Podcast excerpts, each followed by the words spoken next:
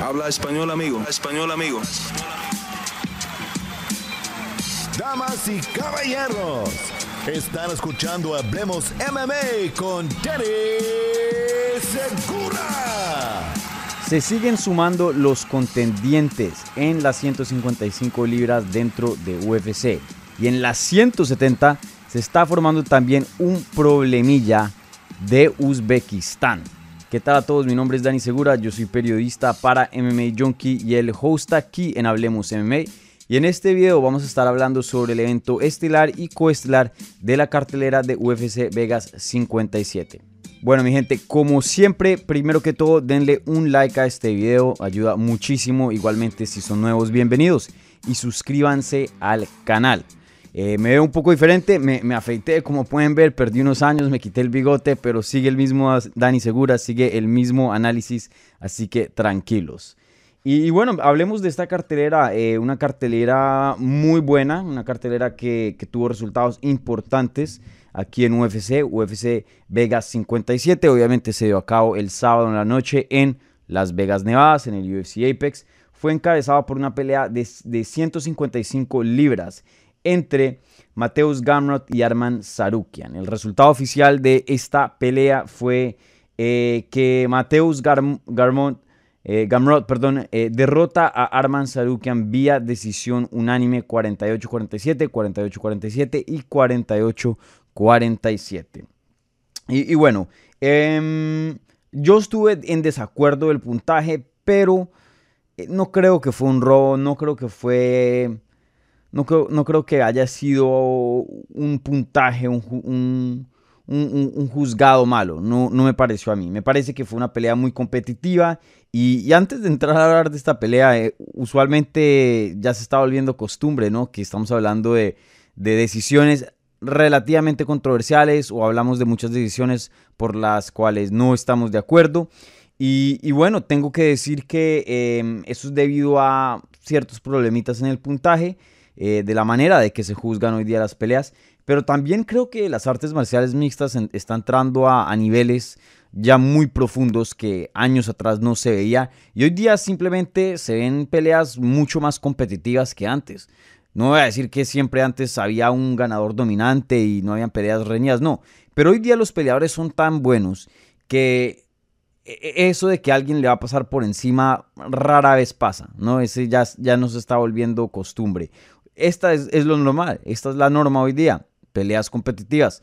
Em, a menos que los matchmakers no hagan un buen trabajo, eso es lo que vamos a ver y eso a veces, o muchas veces diría, se presta para decisiones muy cerradas en las cuales eh, no necesariamente uno va a estar de acuerdo o no, de acuerdo o no. Entonces, eh, bueno, como dije, eh, yo pensé que Arman Sarukian ganó este combate, me pareció que se ganó los primeros tres rounds y el cuarto y el quinto se lo di a Gamrot. Eh, los primeros dos sí fueron clariticos para Sarukian. El tercero sí fue un poquito más reñido, pero me pareció que Sarukian conectó mucho más, conectó eh, los, los puños, los golpes más significantes. Estuvo muy, muy activo, fue el agresor. Eh, Gamrot hizo un buen trabajo en absorber muchos de esos puños. le doy crédito por eso, por, por tener durabilidad. Eh, pero más allá, creo que lo puso contra la jaula en algún punto y, no le tomó la espalda oficialmente, pero le tenía el, lo que es el lock, el gable grip alrededor de la cintura y lo estaba intentando eh, derrumbar a Sarukian, pero no pudo. Eso fue lo más dominante que tuvo y de hecho no fue por mucho tiempo. Para mí, el tercer round eh, fue más competitivo que el primero y el segundo, pero aún así me sentí relativamente como dándoselo a Sarukian. No me pareció que fue un round tan competitivo que, mm, me presentó problemas a la hora de juzgar. El cuarto y el quinto, el cuarto segurísimo a, Gamrot. El quinto también me pareció un poquito reñido, pero vimos a un Sarukian más desgastado y, un Gamrot que estaba em, empujando la acción un poco más y siendo un poco más el agresor. Entonces, así fue como yo vi el combate, pero, o sea, lo tenía 48-47 para Sarukian, pero... Eh, un 48-47 para Gamrot no me parece loco. No me parece loco. Entonces, bueno, así, así son los jueces, ¿no? Eso es lo que pasa cuando eh, uno deja eh, el resultado a las manos de los jueces. A veces están a favor de uno, a veces no. Entonces, eh, desafortunadamente para Sarukian no fue el caso, pero sin duda Gamrot se vio muy bien, eh, sin duda está, es un peleador que tiene bastante que ofrecer a esta división y va a ser un problema, es un problema de, hecho, así como los Sarukian es también. Y, bueno, eh, Gamrot un peleador que tiene una lucha muy, muy buena. Tenemos que tener en cuenta que la defensa de Sarukian es excelente. Entonces, el poco éxito que Gamrot tuvo, eh, creo que de todas maneras eso aún habla muchísimo de qué tan, em, qué tan buena, de qué tan alto nivel es esa lucha. Eh, tiene un buen striking, tiene un buen aguante, le dieron puños eh, muy duros, especialmente al cuerpo, y, nunca lo vimos en apuros en el combate. Em, tiene un físico increíble, o sea, peleó los cinco rounds, una pelea de un nivel y un ritmo bien, bien alto. Peleó los cinco rounds enteritos y obviamente estaba cansado al final, pero no lo suficiente así que estuviera muerto. Un peleador que supo manejarse en el transcurso de 25 minutos, que eso no, no es para nada fácil. Y, bueno, em, él después de la pelea pidió a Justin Gagey, no sé qué tan factible sea eso. Sí habíamos hablado en la previa que em, yo pensé que iba a ganar Sarukian, pero eh, sin duda el que ganara este combate, creo que Sarukian venía con un poco más de promesa, siendo el peleador más joven, pero em, igualmente el ganador de aquí se le iban a abrir las puertas del top 10, ¿no? Eso era lo que habíamos hablado en la previa y, y creo que eso es certero, pero yo no dije el top 5, el top 5 ya es otra conversación, ¿no?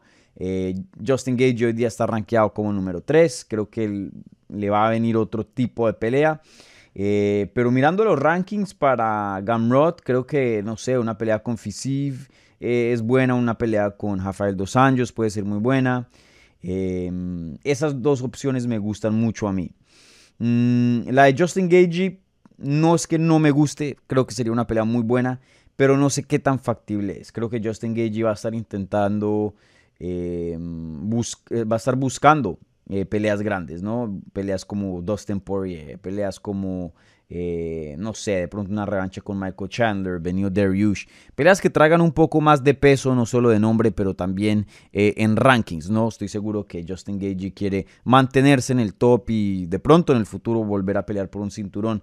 especialmente le convendría mucho si Charles Oliveira perdiera el cinturón y de pronto alguien que con quien él ha, derrotado en el pasado. De pronto, si alguien, no sé, un Dustin Poirier o, el mismo Michael Chandler que tome el cinturón, creo que eso obviamente le daría una vida nueva a su carrera. Pero bueno, eh, ese no es el punto. El punto es que eh, sin duda se merece un top 10 hoy día Gamrot.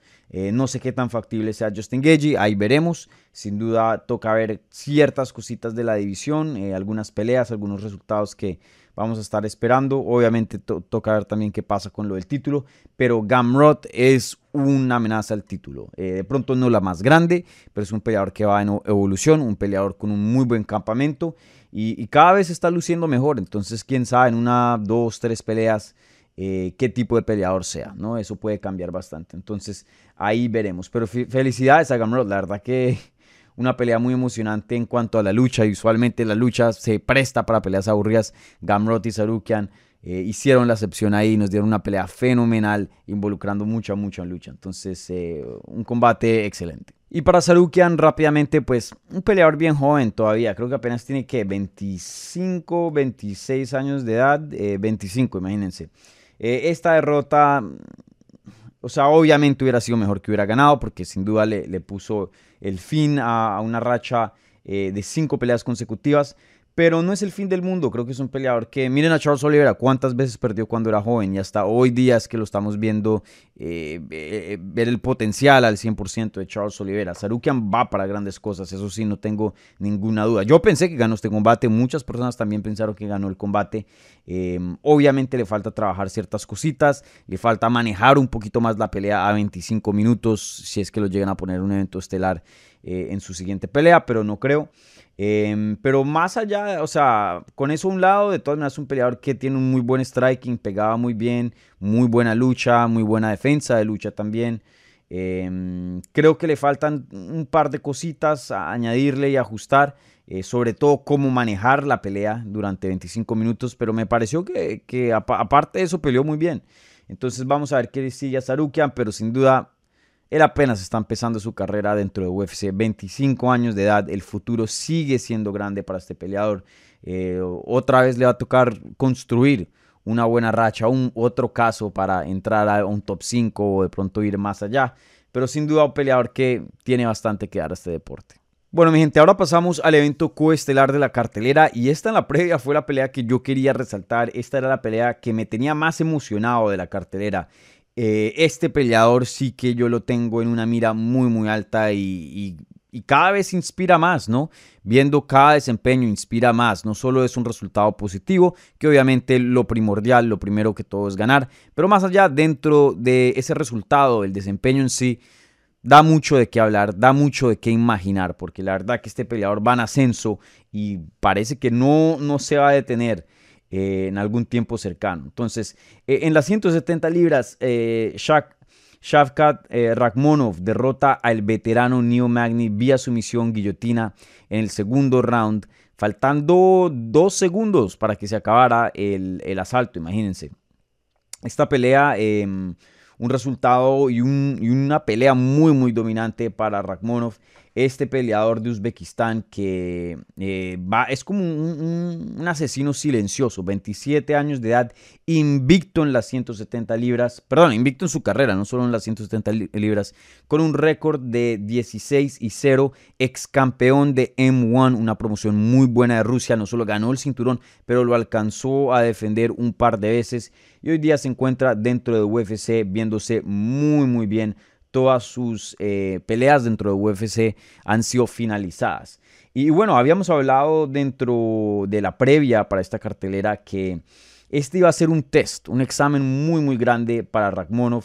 Neo Magni no es un Gilbert Burns, no es un top 5, pero es un peleador que en ocasiones se ha acercado al top 5. Un peleador que año tras año, tras año, tras año se ha mantenido entre los mejores 10 o 15 del mundo en una de las categorías más complicadas de UFC, que es las 170 libras. Eh, Neil Magny, la verdad que no tiene ninguna debilidad. De pronto no tiene así, eh, no es experto como el Duriño en el Jiu-Jitsu, no es experto como Camaro en la lucha y hoy día pues eh, está mejorando mucho su strike. No, de pronto no, no es un experto en algo específico, pero de todo sabe un poco y, lo sabe muy bien. O sea, el nivel de todo, de la lucha, del jiu-jitsu, del striking, de la defensa de lucha, de la defensa de sumisiones, de sumisiones en sí, durabilidad, cardio, atletismo, o sea, todos los factores, todos los aspectos de lo que involucra ser un peleador, ¿no? De lo que involucra las artes marciales mixtas. Neo Magni es bueno en todo. Todo, todo, todo, todo. Entonces, eh, una victoria, especialmente sobre eh, una sumisión sobre Neo Magni, deja bastante de qué hablar. Un Neo Magni que venía eh, con dos victorias consecutivas, 5 y 1 en sus últimos 6 combates. Un Neo Magni con más de 30 peleas de experiencia, imagínense. Y Ragmonov, la verdad que lo controló de comienzo a fin. Ragmonov en el striking se veía bien, aunque esta pelea no se desarrolló como pueden ver por el resultado. Eh, no se desarrolló mucho de pie, pero cuando la pelea estaba de pie, donde Neo Magni es muy bueno, Ragmonov lo pudo neutralizar, le pudo quitar las armas y pudo a la misma vez eh, atacar y tener bastante éxito el atacando en el striking. Pero bueno, se desarrolló más en lo que fue el clinch, lo que fue también la pelea del suelo. Y vimos un Ragmonov que nos ha mostrado excelentes ataques eh, de striking y hoy día nos está mostrando una calma un control en el suelo que casi no se ve en este deporte. A veces es, uy, lo, lo derrubé, tengo que pasar, lo derribé, tengo que pasar la siguiente posición, tengo que hacer eso. No, él es tranquilo. Ok, lo derribé, ¿qué hago ahora? O sea, hasta se ve que está maquinando, pensando. O sea, un peleador que, está tan seguro de sí mismo en el suelo que, que, que pelea tranquilo, que pelea tranquilo, que pelea con calma. Entonces controla las posiciones, se posiciona donde quiere. Eh, piensa, ok, de pronto me voy por aquí, de pronto me voy por acá. Y, así estuvo dominando a Neo Magni, controlando todas las posiciones, pegándole ground and pound. Y cuando se le dio la oportunidad eh, de meter la guillotina, de asegurar la guillotina, pudo terminar el Neo Magni faltando. Y le habían dicho la esquina Neo Magni, hey, faltan 5 segundos, faltan 5 segundos, no hagas tap. Pero ese, esa guillotina estuvo tan dura que no tuvo de otra, sabiendo que ya se estaba acabando el round. Entonces, la verdad que Ragmonov es un peleador increíble, increíble, increíble, que promete muchísimo.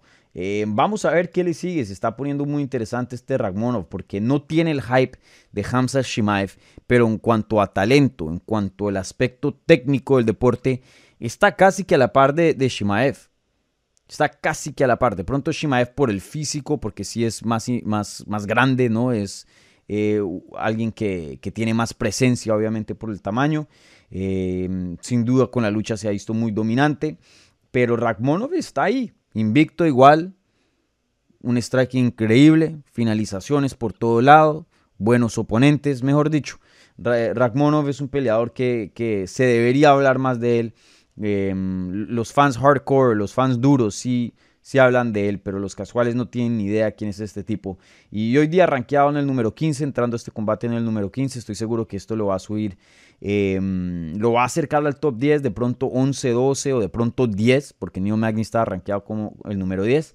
Y creo que aquí él, mm, no sé si se le abren las puertas del top 10, porque esta división me parece que hay mucha política, ¿no? Hay ciertas personas que no quieren pelear con ciertas personas, esto, lo otro. Em, pero sí creo que, se puede acercar. Creo que una pelea contra Sean Brady sería excelente. Eh, él pidió Steven Wonderboy Thompson, también sería muy buena. De hecho, en cuanto a striking, sería fascinante cómo, em, cómo se vería ese combate. Mm, una pelea con, no sé, Michael Chiesa, aunque estaba un paso atrás de Neo Magni en los rankings, pero creo que también tendría sentido. No sé, la de Steven Thompson me gusta mucho. Puede también ser em, Puede esperar resultados. Si Leon Edwards llega a perder contra Kamaru, que es probablemente lo que pase, de pronto puede pedir a Leon Edwards eh, veniendo de una derrota. Creo que la de Steven Thompson es la que más me gusta, viendo aquí a, los rankings. Mm, Sean Brady también me parece buena, pero creo que Sean Brady hoy día se merece un paso de más, ¿no? Alguien más cerca al top 5. Entonces ahí veremos con quién lo ponen, pero sin duda ténganlo 100% seguro, este Ragmonov va para grandes cosas dentro de las 170 libras. Em, ¿Quién sabe cómo, cómo le iría con el campeón? Quiero obtener un poco más de información antes de poder decir, hey, este pueda que sea el que le quite el título. Quiero verlo con alguien un poquito mejor, un poquito más alto calibre que Neo Magni, o del mismo calibre más o menos, Em, pero quiero verlo nuevamente con un estilo diferente, con un oponente de un buen, buen calibre, porque em, a veces los peleadores se ven muy bien, no es invictos, pero le falta ese estilo específico que de pronto pueda ser la kriptonita. Hoy día eh, con sumisiones, con ground and pound, con lucha, jiu-jitsu, striking, se ve muy completo, muy completo, pero uno nunca sabe, de pronto alguien sale por ahí y, sorprende y, muestra ciertas carencias que de pronto no veíamos eh, contra otros oponentes. Entonces ahí veremos, pero ese Ragmonov es, un duro. Jovencitico, apenas 27 años de edad.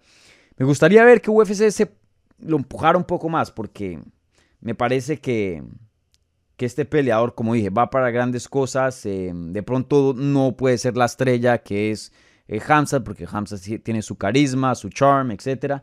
Pero sí debería ser más hablado. Entonces, ahí veremos, ahí veremos qué le sigue. Pero vuelvo y les digo, gente, ojo, ojo con Ragmonov, ojo. Bueno, gente, y para terminar rapidito, eh, quiero mencionar dos resultados que me parecieron importantes. Umar Nurmagomedov, el primo de Habib Nurmagomedov, eh, le gana a Nick Manes vía decisión unánime, súper dominante. Escuchen estos puntajes, 30-27, 30-26 y 30-25. Ese Umar Nurmagomedov también va para grandes cosas, invicto. Eh, me gustaría verlo un poco más comprometido a, a, progresión. Y no lo digo en cuanto a técnica, porque sin duda es un peleador que va en mejoría, apenas 26 años de edad. Pero luego lo entrevistan en, en la rueda de prensa y dice lo que UFC quiera. Si me quieren dar un oponente rankeado, bien. Si no, bueno, yo también peleo con rankeados, yo no quiero apresurar. O sea, se veía que hasta medio mm, un poco desinteresado de los rankings, solo quiere pelear y ya, cualquier, cualquiera le sirve. Y eso a mí, brother, ya es hora, eh, ¿cómo se recuerda de él? Creo que 15-0. Ya es hora, ya es hora de pedir a alguien de los rankings eh, en las 135 libras. Eh, o alguien con buen nombre. o sea, esta es la hora donde el, tipo de victorias. Ok, entraste a UFC, sabemos que puedes ganar, te ves bien. Ahora es, ok, ¿qué nombres puedes añadir de tu récord? Y no le veo ese interés. Eh, de pronto para que eso cambie, ojalá que cambie en el futuro. eh, pero sin duda es, es, un talento muy, muy bueno. Entonces ahí veremos qué le sigue. Ojalá que le pongan a alguien en los rankings, aunque él de pronto no sé qué quiere tomar ese paso todavía, pero a mí, en mi opinión, eh, Umar me parece ya, ya listo. Yo he hablado con Javier Méndez, eh, el entrenador de Javi Beneke, varias veces desde hace años y me lleva diciendo, hey, ojo con Umar, ojo con Umar. Y bueno, hoy día está en UFC y, le está yendo muy bien. Y, otro eh, resultado, Rodolfo Viera, el jiu-jitsu campeón mundial de jiu-jitsu, pierde una decisión contra Chris Curtis 29-28, 29-28 y 29-28. Eh, ya creo que, como les había dicho en la previa, esta pelea iba a definir mucho de Rodolfo Viera. Creo que vimos una mejor versión de Rodolfo Viera, creo que, eh, o Rodolfo debería decir. El striking se vio muy bien, pero de todas maneras no ha podido eh, encontrar una forma de adaptar y de usar ese jiu-jitsu que tiene para las artes marciales mixtas. ¿no? Hay, veces peleadores que nunca pueden encontrar eso. Em, sin duda pudo adaptar cierto porcentaje, no voy a decir que es malo en Jiu-Jitsu, en las artes marciales mixtas, para nada, pero no es el monstruo que era en, en el mundo del Jiu-Jitsu, o que es en el mundo del Jiu-Jitsu. Entonces, ya a la edad que tiene, tiene 32 años de edad, alguien que prometía o que por lo menos lo ponía a imaginar a uno de, de, qué tan lejos podía llegar hace unos años atrás. Creo que hoy día estamos viendo el techo, el top de Rodolfo Viera y, que es un peleador bueno, un peleador de calidad de UFC, pero por ahora no va a ser un peleador que va a retar por un título en las 185 libras. Pueda que eso cambie, pero todo apunta a que no. Y ese Chris Curtis es muy bueno también. Entonces, eh, él sí se está viendo bien. Entonces, eh, vamos a ver. Vamos a ver qué le sigue. Tiene una racha buenísima. Sigue invicto dentro de UFC. Eh, muy buenos nombres. Kenny Robertson, Phil Davis, Brandon Allen y hoy día Rodolfo Viera. Eh, Chris Curtis está volviendo alguien interesante en las 185 libras. Perdón. Bueno, mi gente, y con eso terminamos el análisis, el resumen de los resultados de UFC Vegas 57. Eh, les recuerdo, denle un like a este video. Si son nuevos, si les gustó, por favor, quédense y suscríbanse. Es gratis. Eh, un par de anuncios bien rápido. Esta semana salen dos entrevistas. La entrevista con Yasmin Jauregui va a publicar el lunes. Y también hice una entrevista con el boxeador eh, Jordanis Ugas, que obviamente viene de pelear contra Spence, una derrota muy dura donde sufrió una lesión en su ojo y nos dio un update, eh, una actualización de su eh, salud, igualmente de, qué es lo que le sigue a su carrera, qué es lo que quiere, entonces una muy buena entrevista ahí. Eh. Yo sé que es boxeo, es boxeo, pero aquí es nuestro, nuestro deporte hermano, aquí en Hablemos MMA. Así que muchísimas gracias por ver este video y nos vemos pronto. Chao.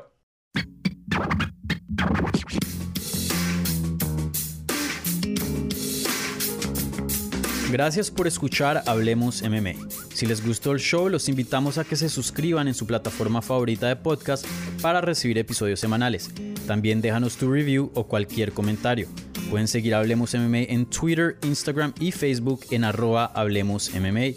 Y me pueden seguir a mí en arroba Dani Segura TV. Hablamos la próxima semana.